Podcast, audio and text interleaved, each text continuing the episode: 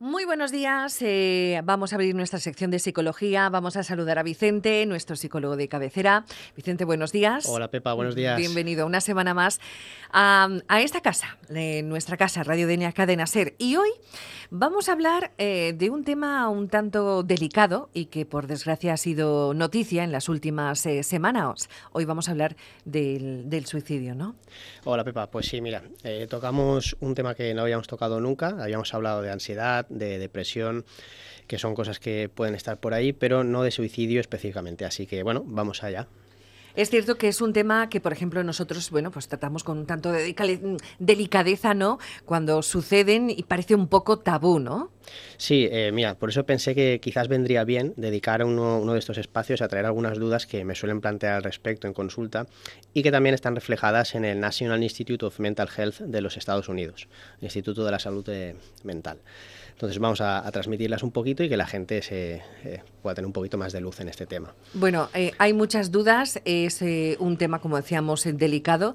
Y yo, por ejemplo, me surge la idea de cuando tú tratas a un, a un paciente, ¿es posible saber si, si alguien tiene pensamientos suicidas o se va a suicidar? Ajá. Buena pregunta, Pepa. Pues mira, te comento. Uno realmente no puede saber que la persona va a suicidarse si ésta no lo comunica pero sí que hay algunos signos que podemos destacar o, detectar que nos dicen que algo no anda bien. Algunos de estos, por ejemplo, perdón, los signos de advertencia eh, podrían, de, que la persona podría estar en riesgo pueden ser, pues, por ejemplo, ver que la persona se siente muy vacía o desesperada o confiesa no tener motivos para vivir. Eh, puede ser también expresar frases como ser una carga para, para, los demás, ser una carga para todos, para todos.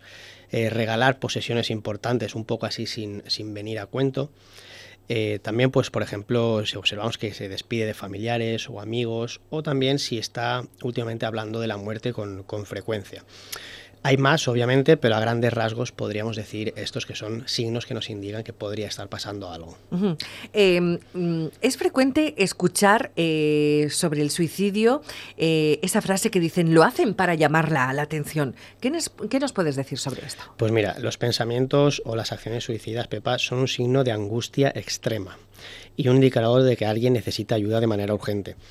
Hablar de querer suicidarse no suele ser una respuesta usual al estrés. Quiero decir, no es algo que solemos hacer cuando estamos agobiados, sino cuando estamos realmente mal. Entonces, toda conversación sobre el suicidio eh, debe tomarse en serio y requiere una atención inmediata. Por supuesto, debemos olvidarnos de retar a nadie o invitarla, a, invitarle a que lo haga para que lo demuestre.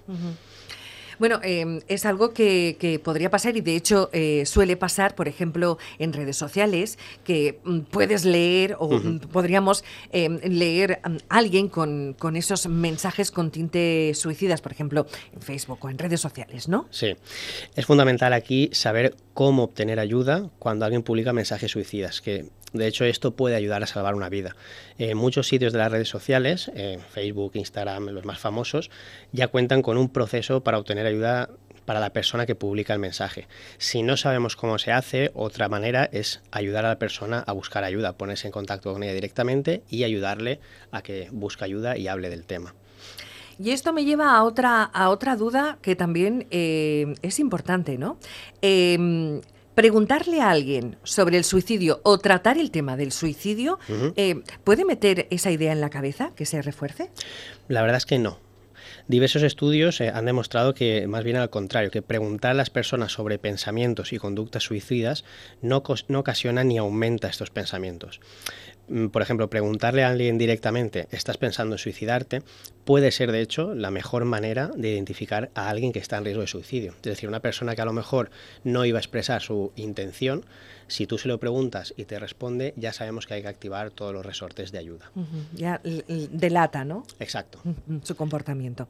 Bueno, Vicente, eh, muchas gracias una semana más por aportarnos un poquito de divulgación sobre psicología, la mente y todo lo interesante que pasa y que ocurre en ella. ¿Dónde podemos encontrarte? Pues mira, Beba, puedes encontrarme en Mes que Salud Denia, a mí y a mi compañera Claudia, que también es psicóloga en Mes que Salud, en la calle Ondara, sin número, y en el teléfono 630 65 9166.